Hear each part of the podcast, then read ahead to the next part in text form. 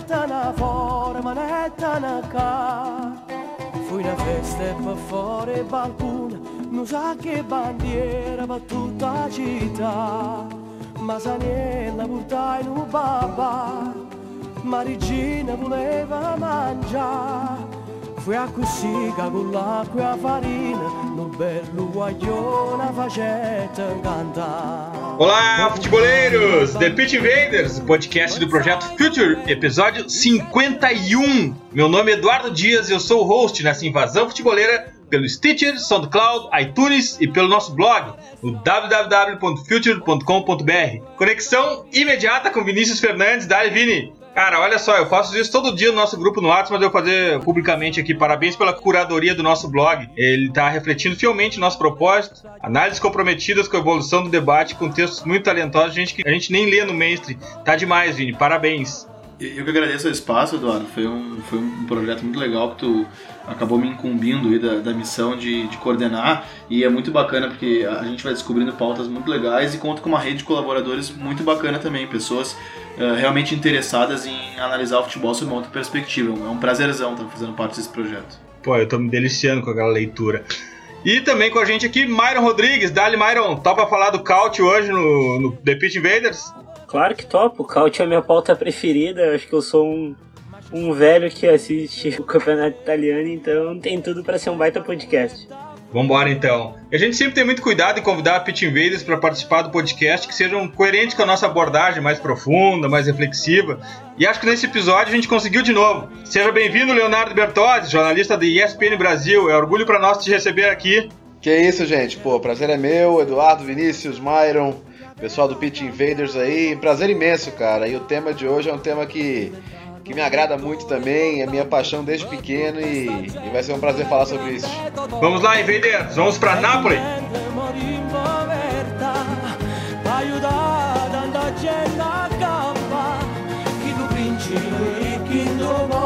Ma quando saputa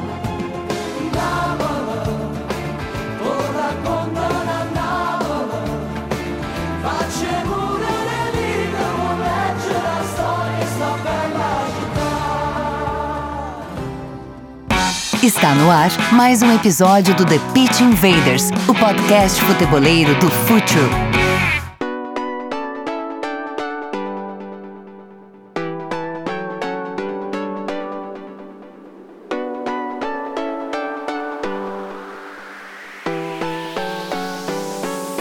Quem aciona o play ou faz o download do nosso episódio já sabe que a gente gosta de conceitos de futebol, de doutrinadores, de inovadores de tudo, enfim, que colabora com a evolução do debate e do próprio esporte. E ainda mais quando a gente fala de tudo isso com o underdog, né? E a pauta de hoje é puro conceito e puro underdog. Afinal de contas, estamos presenciando um período renascentista em Nápoles. Mérito de Maurizio Sarri, um italiano de 58 anos, ranqueado como o 14 melhor técnico do mundo, segundo a última lista da 442. Inclusive, eu vou falar mais a respeito lá nas dicas futeboleiras. Léo, para os nossos invaders que ainda não conhecem, quem é Maurício Sarri? Bom, Maurício Sarri é o técnico do Napoli nas últimas duas temporadas e que conseguiu conquistar uma praça muito exigente, né? Uma praça que viu Diego Maradona jogar e uma praça que viu Maradona mesmo os que não viram, ouviram falar e naturalmente se torna uma praça exigente e mal acostumada.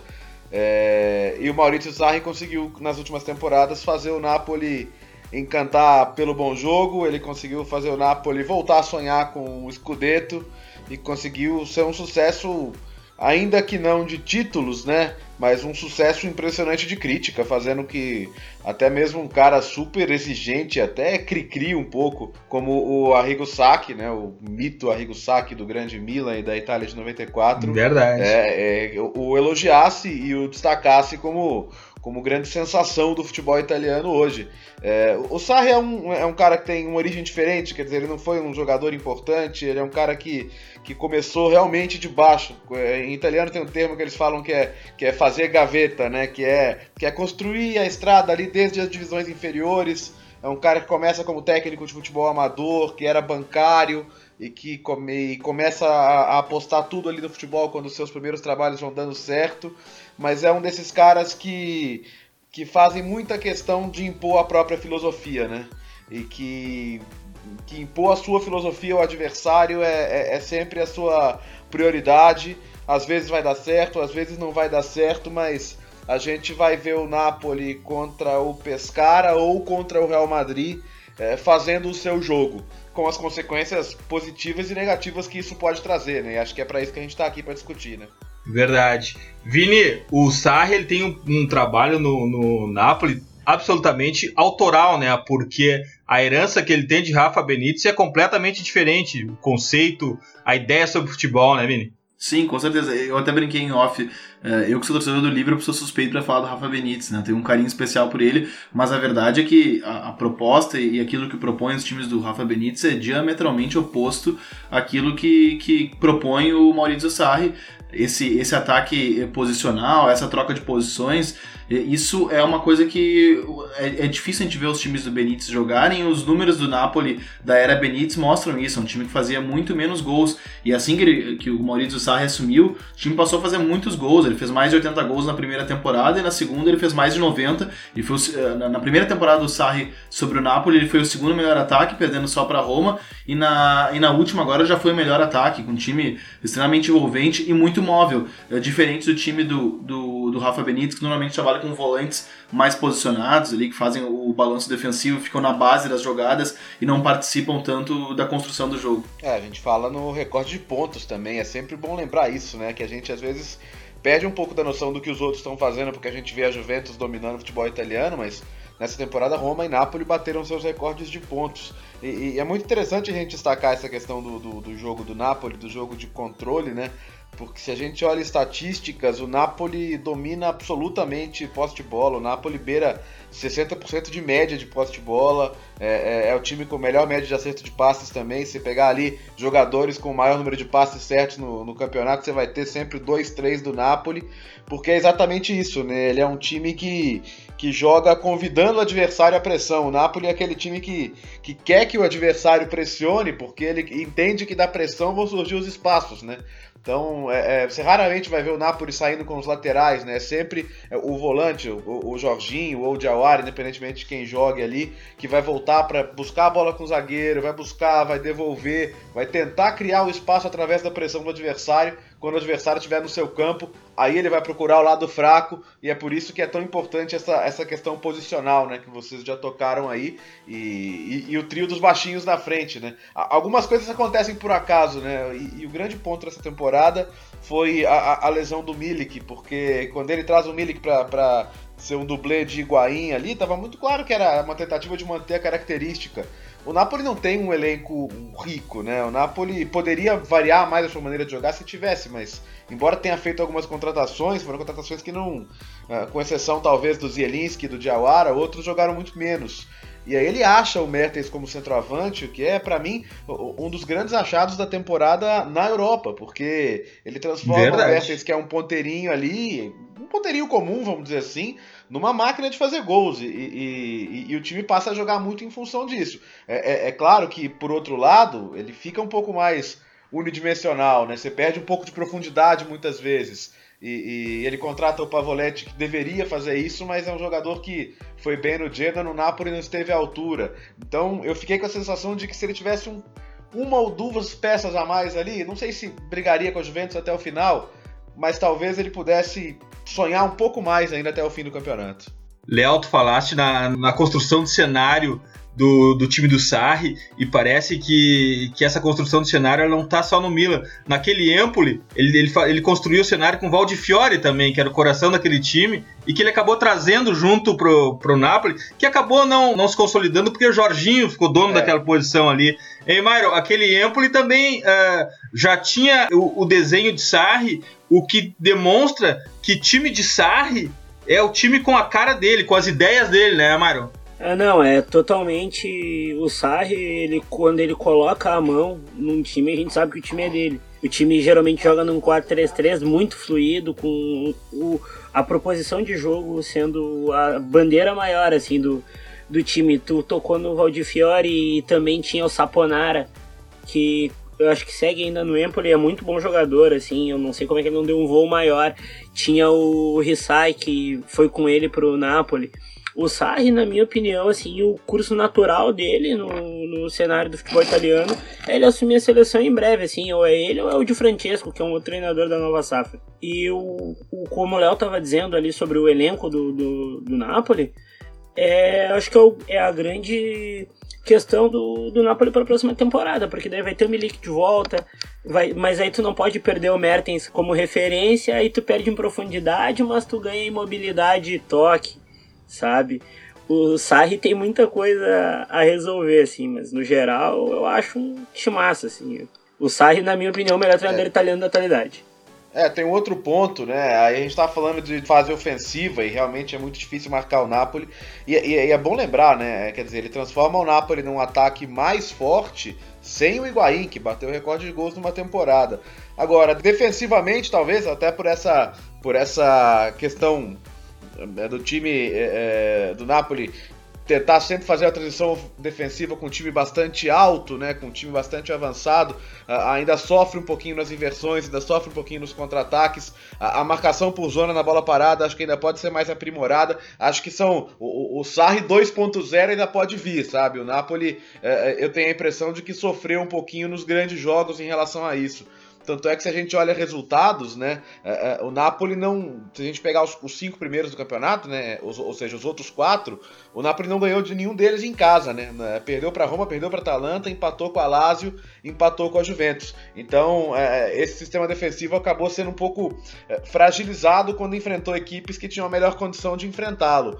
E, e, é claro que, que a Juventus tem, tem um antídoto tático importante também. A Juventus hoje tem, tem muito mais elenco para fazer variantes táticas, mas a Lazio, que nem é o caso, é um time que conseguiu ir até o São Paulo e, e punir o Napoli na, nas questões de, de de contragolpe, de jogo sem bola. Então eu acho que o próximo passo do Sarri tem que ser qualificar um pouco mais essa questão da zona, principalmente na bola parada, que eu acho que é uma deficiência que ainda custa caro. É, eu acho que ele pode ter um goleiro melhor. O Reina, embora faça alguns milagres no jogo contra a Roma, ele fez uma defesa no final do jogo monumental, mas ele não é um goleiro com alto índice de defesas, né? Não é um goleiro com índice de defesas que o, que o Donnarumma teve, ou até mesmo o César teve na Roma na temporada. Eu acho que, que o Napoli deveria contratar um outro goleiro para a próxima temporada. É, enfim, acho que a, a, a, questão defensiva é o que vai fazer o Napoli ser mais competitivo em relação a, a enfrentar os grandes times. Uh, e Léo, uma, uma, pergunta. Tu acredita que a, a, contratação do Maximo. Como é que tu vê a contratação do Maximovic, que, que veio Torino, do Torino? Tu acha que ele é uma,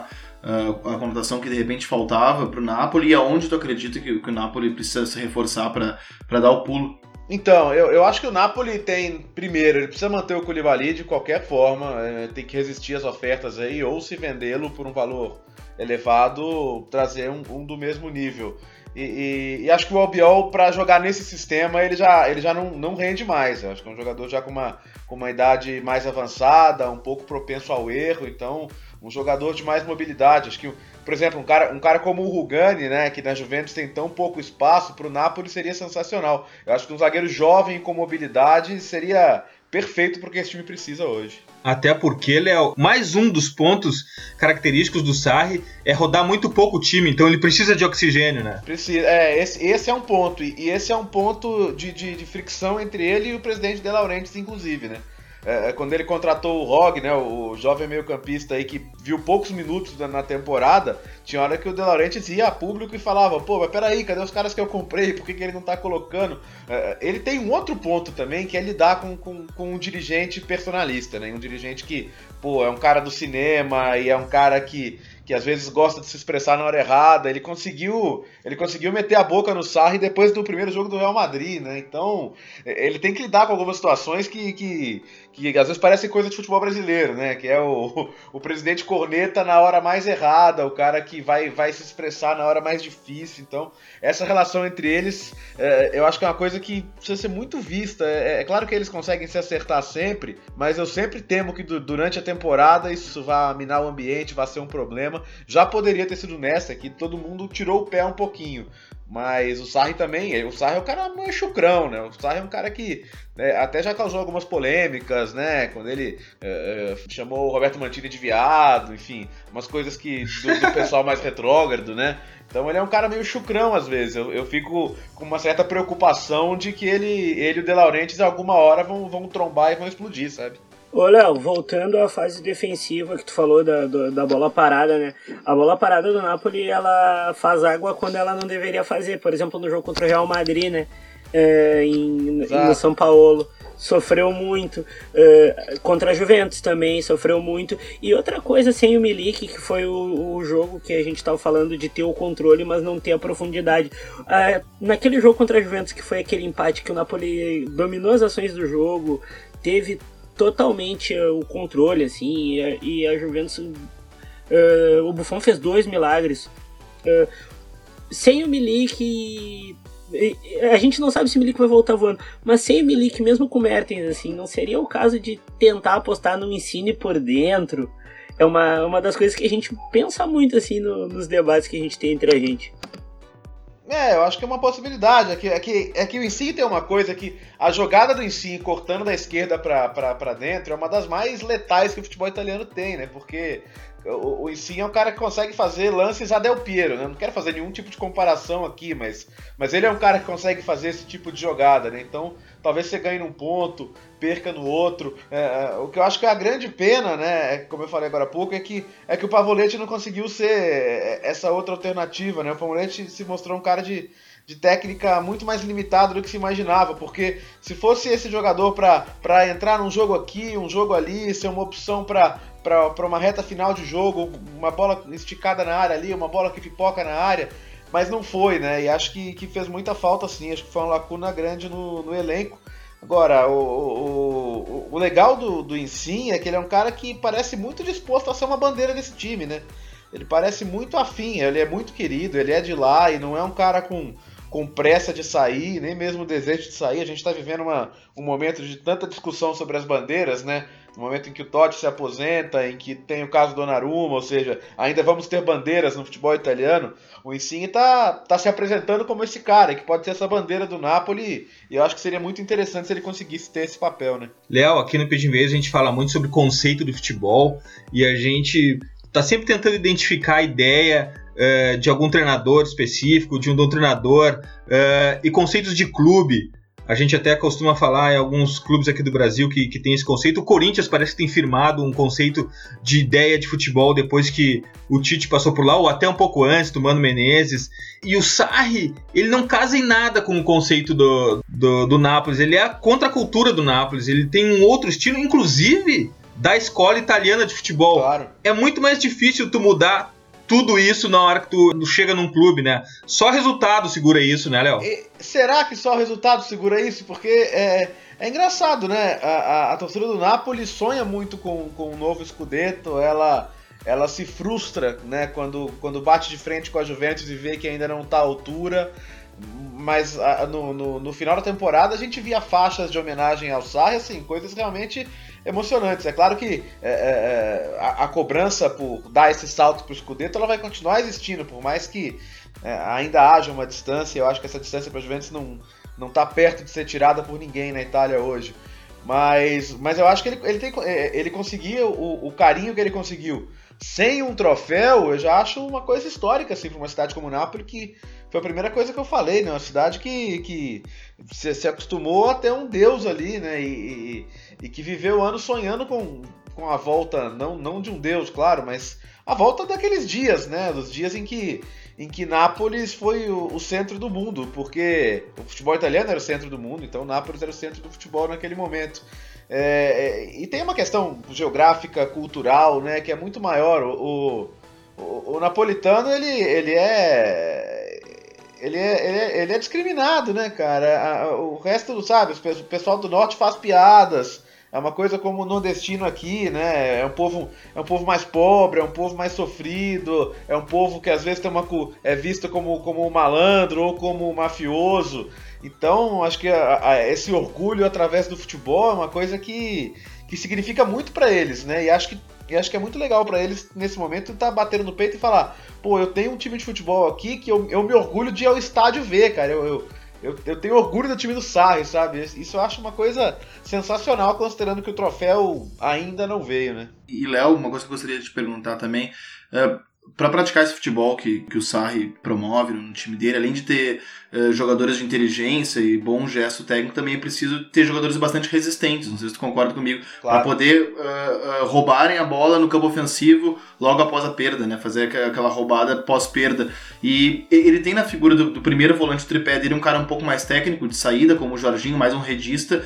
E ele tem no Alan, que é um apoiador à frente do Jorginho, um cara com capacidades defensivas maiores. Eu gostaria que tu falasse um pouco sobre o Alan e, e, essa importância que ele tem nesse, entre aspas, gegenpressing do, do, do, do Sarri e por que, que, que falta para esse cara ser, ser chamado para a seleção brasileira com é, regularidade? essa é uma boa pergunta, né? Até porque você, você consegue visualizar perfeitamente o Alan na maneira de jogar a seleção brasileira hoje, né? O, o Alan fazendo Paulinho, vamos dizer assim, né? É, é um cara que realmente já deveria ter tido alguma oportunidade, já deveria ter tido alguma chance.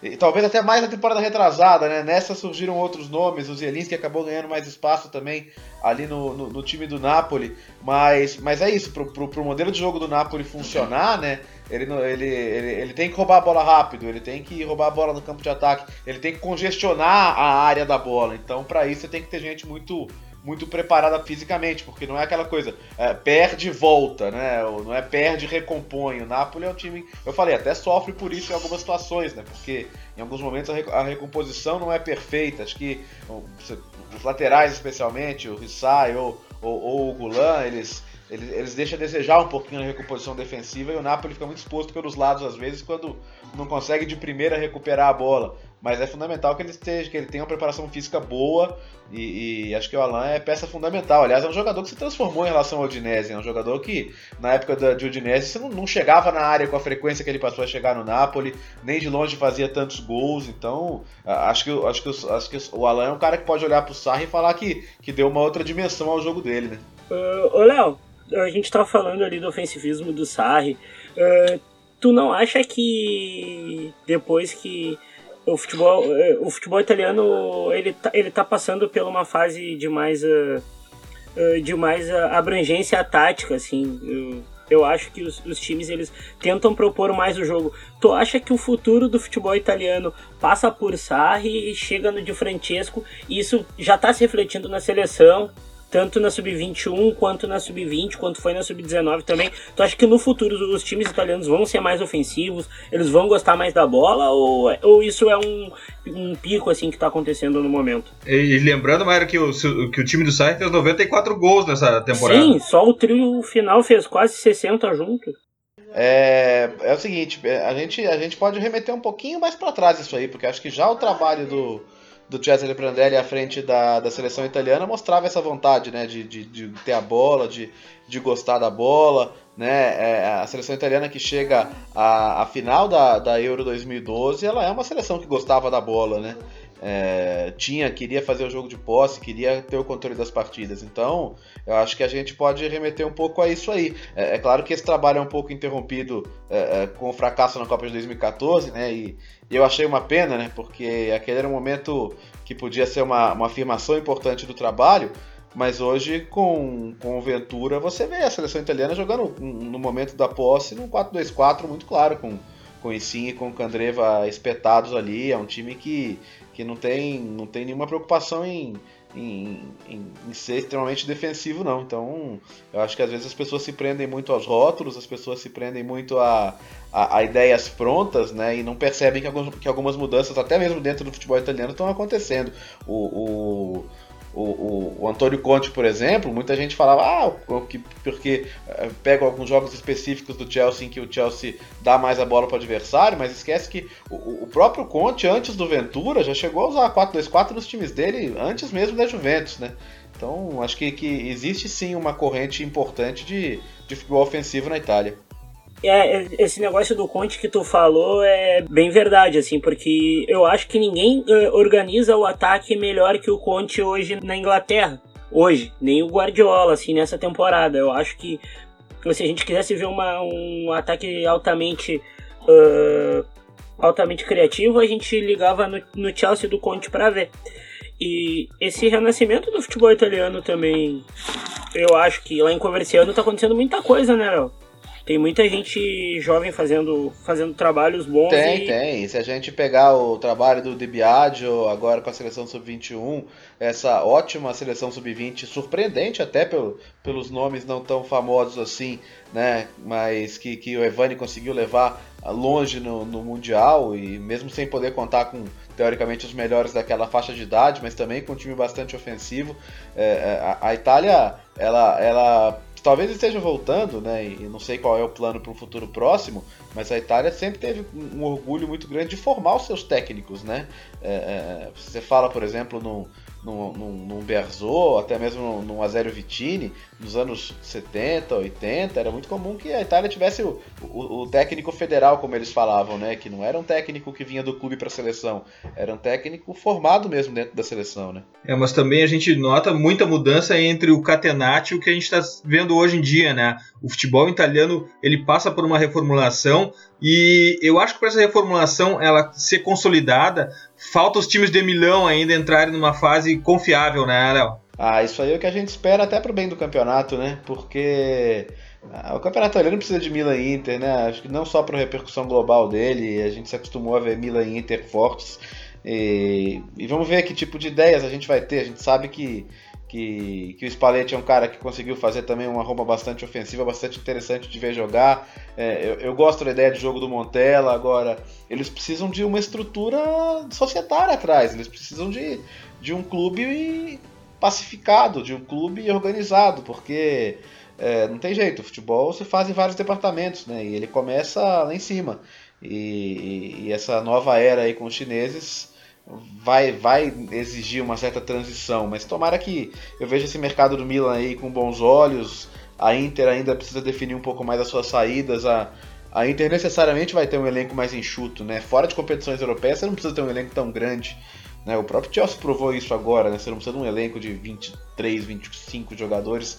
Se você tiver um núcleo bom ali de 15, 16 para jogar só as competições nacionais, se não sofrer tanto assim com lesões, é melhor você mirar bem, trazer as figuras pontuais do que tentar rechear demais o elenco por tentativa e erro, né? E, e Léo, não te parece, ah, ainda falando de Série A e falando do Napoli que, que, que, que a gente está comentando no início, não, não te parece que essa próxima Série A, embora os, os movimentos do mercado estejam recém-engatinhando, as equipes estejam recém se aprontando, tu acredita que, que essa parece a próxima Série A uma boa, um bom cenário para o Napoli dar o, o tal salto porque a gente tem uma, uma Roma, uh, a Roma do Monte, né, a nova Roma do Monte, com um novo treinador, Eusébio de Francesco, uh, um novo trabalho, a Inter de Milão com um novo trabalho também, o Milan com um treinador antigo, mas com um novo elenco, então todo mundo se reformulando, talvez a própria Juventus com algumas mudanças significativas de elenco, não sei o que, que te parece. É, ele tem a continuidade a seu favor, né?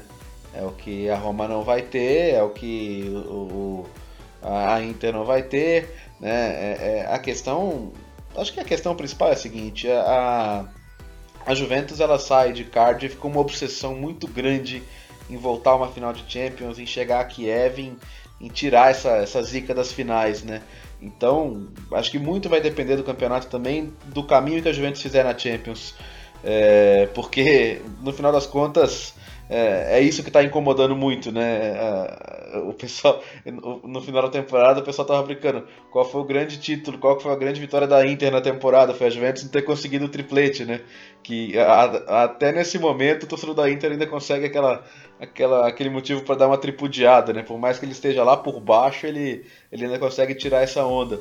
Então, acho que vai depender muito disso, assim. Se a, se a Juventus sentir que ela tem a solidez, a capacidade de de chegar longe na Champions, eu acho que isso pode minar um pouco de energias da Série A e, e favorecer os outros. E acho que o Napoli tá, vai estar tá bem colocado para isso. Léo, a gente, uh, a gente já falou muito sobre o projeto Juve aqui no The Pitch Invaders. Esse projeto ele é absolutamente protagonista da, da nossa história aqui e a gente ressaltou muito já o board estelar e internacional com os melhores profissionais do mundo por trás, comandando todo esse projeto. Tu acha que a Juve ainda vai flanar sozinha pela Série A do Caute por muito tempo ou a distância está diminuindo? Olha, eu acho até que a distância pode diminuir, mas ela ainda existe. E, e quando você percebe esses movimentos de mercado da Juventus trazendo os melhores jovens, né? Isso mostra que ela assumiu um controle sobre o mercado que é difícil você disputar hoje. Quando ela, quando ela vê que a Inter queria, por exemplo, o Patrick Schick, ela simplesmente vai lá e contrata, quando ela já garante uma revelação da Atalanta como o Caldara, já para 2018, Uh, quando ela tem o Orsolini nas mãos, destaque do Ascoli do Mundial Sub-20, pronto para jogar lá, pô, talvez até já faça a pré-temporada. Uh, quer dizer, você consegue visualizar uma transição suave da Juventus. Claro que não tem como você adivinhar se todos esses jogadores vão ser isso tudo que eles pintam, mas quando você consegue uh, ter a mão forte do mercado, né, ou seja, na dividida, dá sempre a impressão que a Juventus vai levar. E, e, acho que esse é um, um cenário difícil de, de, contornar a curto prazo. Tá. Outra uma pergunta que eu queria fazer é uh, esse Napoli, de alguma forma, ele tinha mais história para contar nessa Champions League, né? Ter enfrentado o Real Madrid na, na forma como foi, foi um pouco de, de, de, imponderável ali que acabou encurtando essa história. E o Napoli dessa vez tem uma nova chance de, de contar uma história na, na Champions League. Ela é, é absolutamente underdog, né? Mas se passar na primeira fase do grupo, quando entra naquele mata-mata, talvez tenha aí uma chance de avançar, né? Obviamente, não estou falando de ser campeão, mas quem sabe levar Napoli e o Estado de São Paulo a uma bela história esse ano. É, a, a, a, o, o, mais cruel é saber que o, o Napoli esteve muito perto de eliminar o Real Madrid. Não perto no placar, é. mas Aquele primeiro, aqueles primeiros 45 minutos do jogo da volta, eles dão a sensação, cara, vai dar. Vai dar, porque o Napoli está engolindo o Real Madrid aqui, o Real Madrid não está vendo a cor da bola. Mas aí é um tema que a gente já tocou, né? Essa, a bola parada defensiva, a, a marcação por zona do Napoli na bola parada defensiva, é, ela ainda é muito problemática e, e, e não se abre mão disso em hora alguma. Então, nem mesmo para colar alguém no Sérgio Ramos, o, o Sarri abre mão uhum. de, de, de, alguns conceitos, né?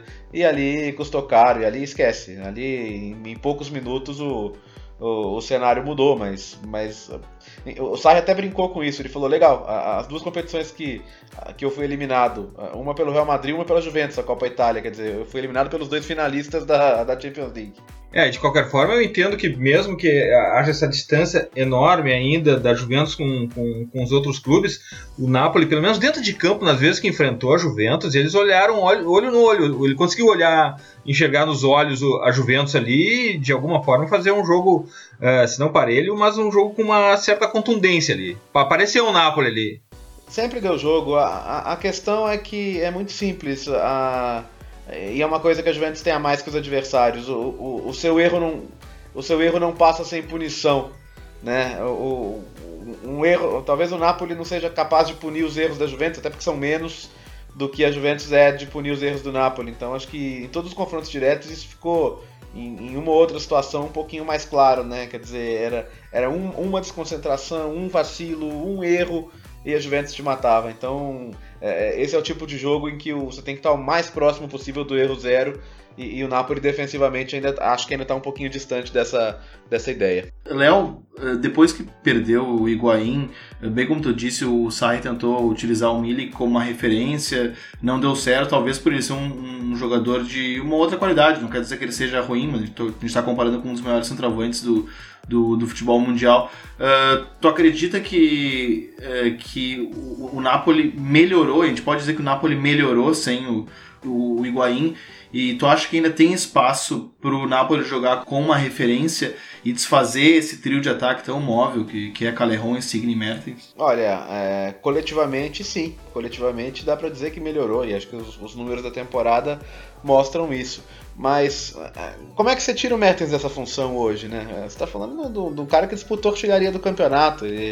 Queira ou não, ele, ele, ele, ele se firmou ali na posição. Eu acho que o importante é ter uma, uma alternativa melhor, né? Porque, de repente, como eu falei, o jogador não só para dar profundidade, mas para para ganhar naqueles pequenos espaços dentro da área, para arrastar um zagueiro, ou mesmo para ganhar no físico mesmo, né? Acho que são coisas que, que, que o repertório precisa ter e, e não teve tanto nessa temporada, né? Então é, é, é, um ataque que não vai disputar no físico, né?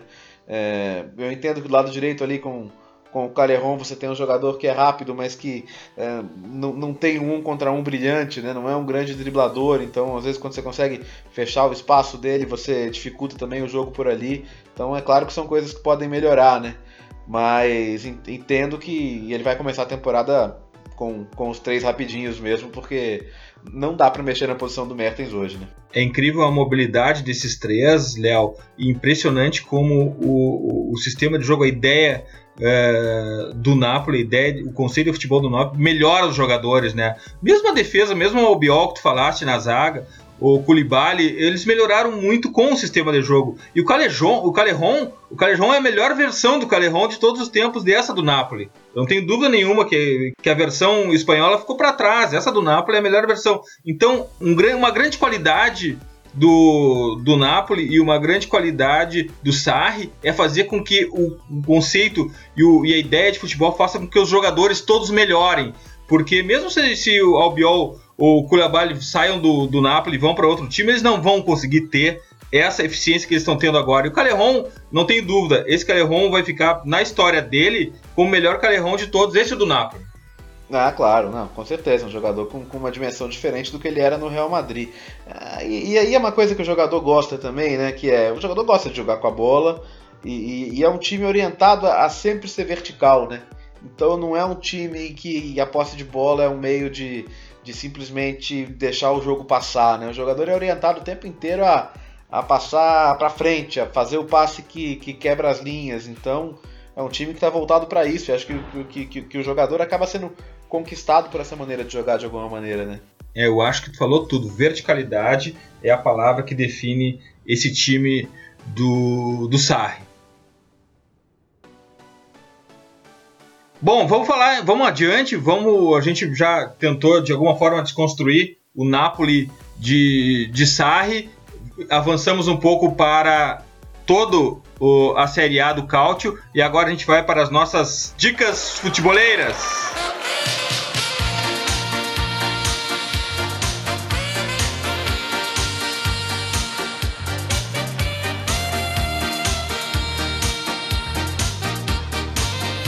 Nesse episódio 51 de Pit Invaders, a minha dica futebolera é a clássica lista dos melhores 50 técnicos do mundo da 442, que está sendo publicada durante toda essa semana. Provavelmente, quando esse podcast for ao ar na sexta-feira, já esteja os últimos 10 técnicos também divulgados.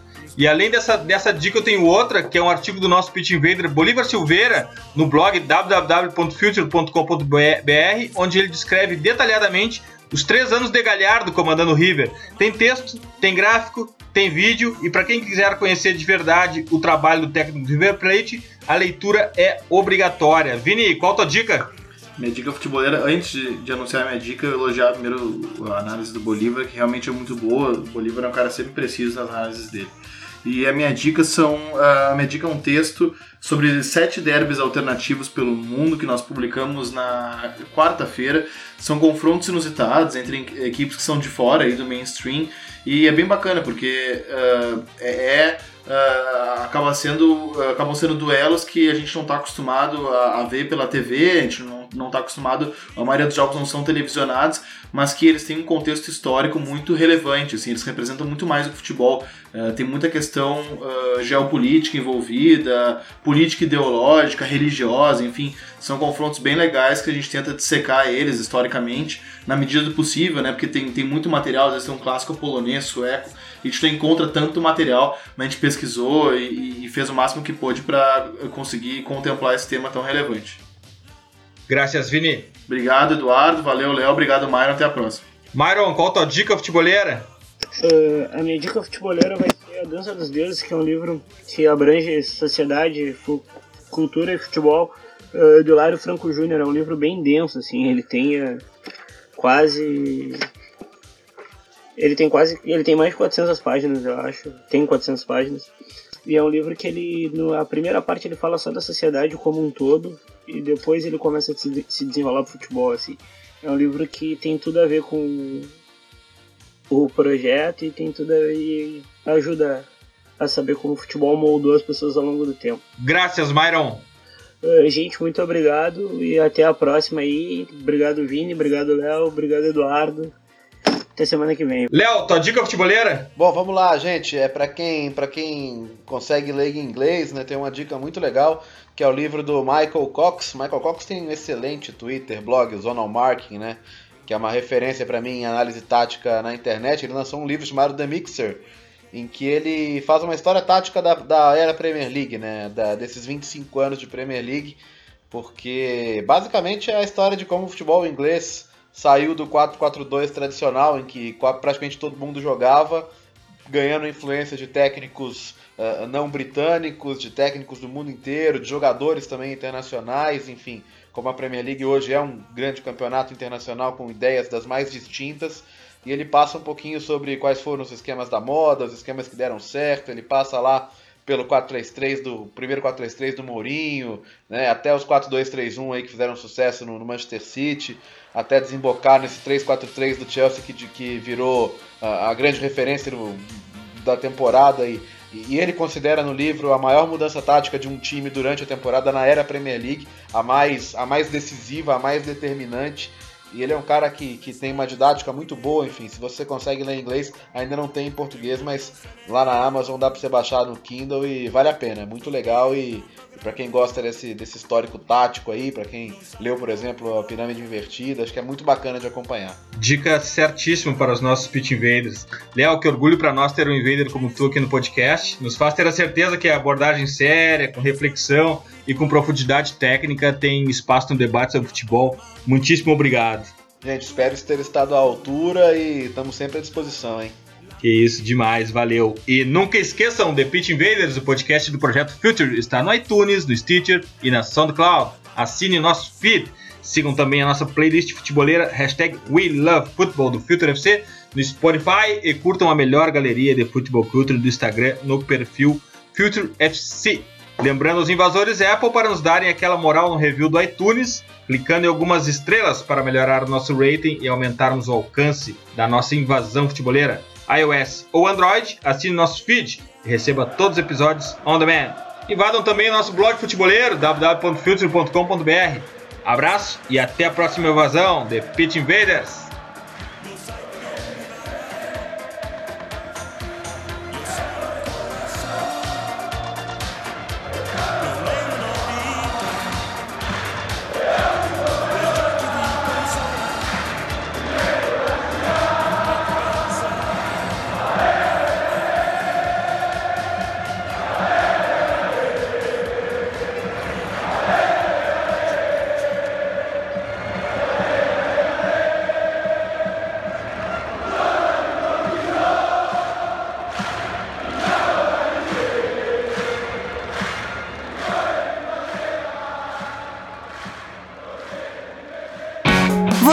The Pitch Invaders.